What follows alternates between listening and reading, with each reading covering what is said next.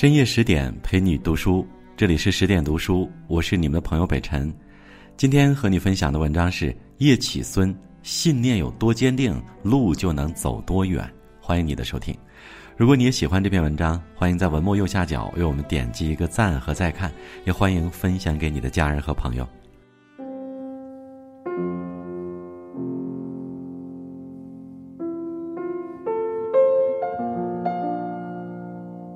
一九七零年冬，在北京中关村寒风刺骨的街头，一位身形佝偻、衣衫褴褛的老人正沿街乞讨。他耷拉着一双破棉鞋，步履蹒跚，走走停停。遇到认识的学生，便伸出手乞求：“你有钱吗？给我几个。”学生们看他可怜，想多给些钱，他却从不多要，够吃一顿饭便可。这般沧桑之容、落魄之态，与乞丐无异；这般达观之气、超然之举，又与常人迥然。事实也是如此。他默默无名，教的学生却个个名满天下。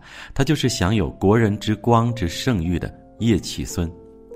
叶启孙年少有成，曾是驰名中外的社会精英，晚年却被人遗忘在角落里，且沦落至此，凄惨的遭遇让人唏嘘不已。可是，任时光流转，岁月变迁，他都是中国物理学界的一代宗师。他一生立志于科学救国，对学生厚爱有加，为教育奉献终身，带领着国人追赶人灵文明的征途。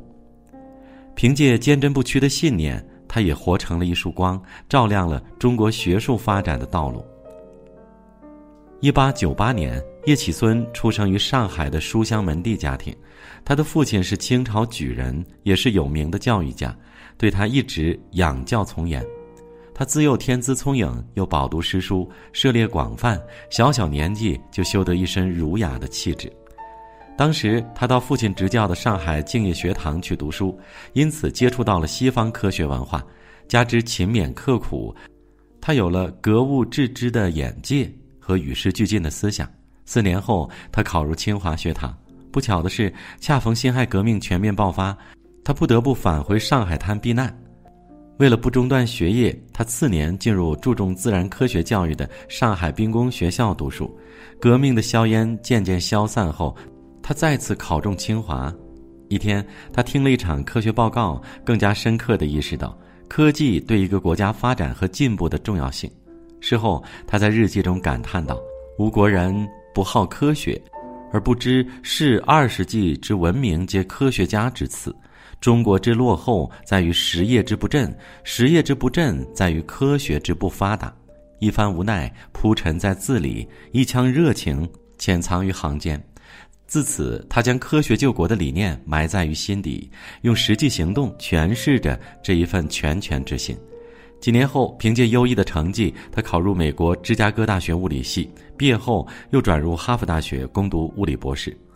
而在国外的这几年里，他一直惦念着饱经忧患的祖国，学习极其刻苦，也取得了不菲的成绩。经过导师的指导，他完成了普朗克常数的精确测定，引起了很大的轰动。这个数值也被国际物理学界沿用达十六年之久。正因为此，中国人的名字第一次被载入现代自然科学学术著作中。他还创造性的研究了流体静压力对磁导率的影响，堪称高压磁学的一大突破。可就是这样一位原本有着光明未来的科学家，却拒绝了导师的挽留。他了解国内落后的局面，也懂得一两个科学家救不了国，中国需要一个科学家群体。所以，他甘愿放弃自己的专业研究，做培养科学家的带头人。一九二五年，叶启孙赴清华就职，从此开启了新的人生篇章。爱国诗人文天祥有言：“诚心一片辞真实，不止南方不肯休。”一个人心中有了坚定的信念，奋勇前行时，就有了不竭的动力。叶启孙深知西方的科学技术可以给黑暗的旧中国带来光明，便义无反顾地踏上了漫漫征程。在二十世纪初起，列强怀四、军阀混战的华夏大地上，没有仪器设备，没有学科传统，没有学术环境，也没有老师和学生，科学领域不至于一片蛮荒之地。叶启孙就像一位辛勤的园丁，在这片荒地上不辞辛劳地培育科学的土壤。在播撒下一粒粒科学精神与方法的种子。到清华不久，他创建了物理系，自己出任系主任。从一到三年级，所有课程全由他一人承揽。艰苦无计，他还是单枪匹马的撑起了整个物理系。其实有口吃的叶启孙，每次讲课颇为费劲，却极其细致。一些佶屈聱牙的知识，他会一字一句的讲，反反复复的讲，一直讲到学生们完全听懂为止。随着学生越来越多，他又组建了清华理学院，设置了算学、化学、生物等六系。停滞千年的中国科学研究，因为他的出现，重新焕发出了勃勃生机。为了保证教学质量，他多次竭尽所能聘请一些青年学者到清华任教，还尽力援诱他们。有的人才能非凡，他便主动将其薪金定得比自己还高；有的人教学负担重了，他便免费替他授课。宽厚如他，对老师如此，对学生亦然。除了传业授道，他还对经济困难的学生悉心关照。叶启孙住在北苑七号，常常会喊上一些老师和学生去吃饭，师生们齐聚一堂，交流思想，研学讨论。这一份深情厚谊。他的学生在时隔多年后回忆起时，仍感激涕零。而他不光有一份济世救民的胸怀，还有一双识才用才的慧眼。一直以来，他提倡因材施教，每个学生都要人尽其才，所以多次劝学生正确选择方向。化学专业的王干昌听了他的建议，转系学了物理，成为两弹一星元勋。文史成绩优异、物理成绩差的钱伟长采纳了他的意见，攻读物理后，最终成为我国的力学之父。世人所见，他在满眼焦土的大地上栽种下一颗颗桃李，却有累累硕果盈满枝头。他对学生有非凡的洞察力，对科技前沿有敏锐的直觉，为中国在最苦难的年代里的物理学培养了一大批国宝级科学家。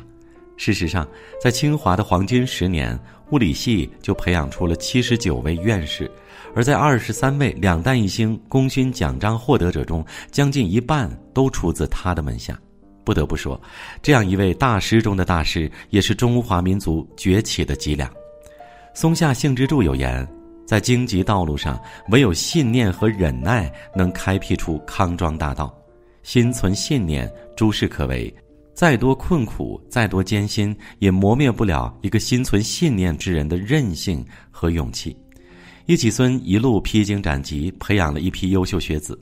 他们中的很多人于若干年后都成为了新中国的学科带头人，且衍生出一支浩大的科学家队伍，为新中国带来一系列科技创新成果。而这一切，叶启孙功不可没。只是学生们的荣光，他却无福消受。日军大举进攻华北后，教育战线一片混乱。为延续文脉，各大高校毅然南迁。在动荡的天津，叶启孙和熊大枕被安排负责联络接应事宜。熊大枕不仅是他的得意门生，也是他的生活助手，两人情同父子，相依为命。当熊大枕请求去前线助力武装抗日时，叶启孙再三思量后，还是同意了。在了解冀中极度缺乏作战物资后，他不顾环境的恶劣和身体的病痛，募资购买了雷管、医疗用品、通讯器材等物资，穿过敌人的层层封锁，送达冀中。他与祖国山河生死维系的赤诚之心，昭昭若日月之明。不幸的是，没过多久，秘密活动暴露，他不得已离京南下。至此，一介书生上马击贼的惊险经历结束了，而与根据地的联系也彻底中断。抗日战争结束几年后，叶启孙方才知道熊大枕早已蒙冤而死，他心痛不已。时间借言语，孤行更寂寥。终日何所思？思在亦苍间。他只能写下对学生的层层思念，可思人已去，唯有泪千行。挚爱的学生惨死，他没有坐视不管，一心要为熊大枕平反昭雪。让他始料未及的是，自己不仅一无所有，还因此染祸终身。仅仅几年后，这起冤案被提起，一些心机之人大做文章，一直为其奔走呼号的叶启孙被无辜的牵连进去，直至身陷囹圄。他消失了一年多后，再出来时，已然叫人认不出了。在那个特殊的年代，很多学生费尽周折的去看望他，每每见到，无一不潸然泪下。曾经温和敦厚的模样再也不见，他的腰弓成九十度，双腿肿胀的难以站立，精神也有些恍惚。他已不能正常入睡，只得坐在一把破烂不堪的藤椅上，在堆满了书的不到十平方的屋子里挨过艰难的日日夜夜。而无论谁前去探望，关押时受到的折磨和打击，他未曾透露过一个字。为了划清界限，他力劝学生们不要再来。残年风烛尽时，他还在为学生们着想，这份眷顾之意让人情不能自已。一九七七年一月十三日，一代大师在孤独中溘然长逝。从此，山河虽依旧，世间却再无叶企孙。十五年后，一百二十七位海内外科学家联名呼吁，为他在清华的校园里塑了铜像。他默默地望着远方，巍巍学府的沧桑痕迹已渐渐隐去。八十年前的那个淡泊清瘦的身影，却清晰地印刻在历史的画卷中。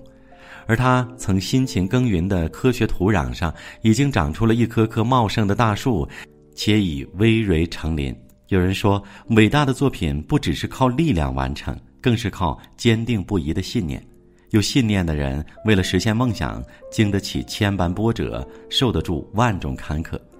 科学救国是叶企孙一生坚守的信念，他为中国的科学教育事业呕心沥血，也迎来了无尽的希望。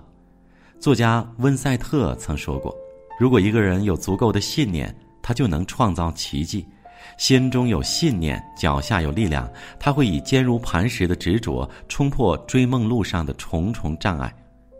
叶企孙就是这样的人，他生于忧患的时代，目睹了中华的积弱，立志找到救国之路。学成归国后，他一心为国家培养科技人才，唯一的愿望就是科学救国。这个信念于他像一颗石头，敲出了科技发展的星星之火，像一把火点亮了千年止步不前的科研之路。而在他的引领下，大批杰出人物出现了，其中有功勋人物，有诺贝尔奖，有各个科学事业的开创者。中国的物理学教育也从无到有，并实现了奇迹般的发展。他是国家之脊梁，是为师之楷模，一生不求收获，只问耕耘。没有子女，却为泱泱大国培养了万千英才；没有巨著，却为济济群英留下了永恒典范；没有功名，却为民族复兴倾尽了毕生心血。于他而言，这已足矣。所以，他跌宕起伏的人生是不幸，更是不朽。好了，这就是今晚的分享。再次感谢您收听十点读书，我是你们的朋友北辰，我在首都北京问候大家晚安。明晚见。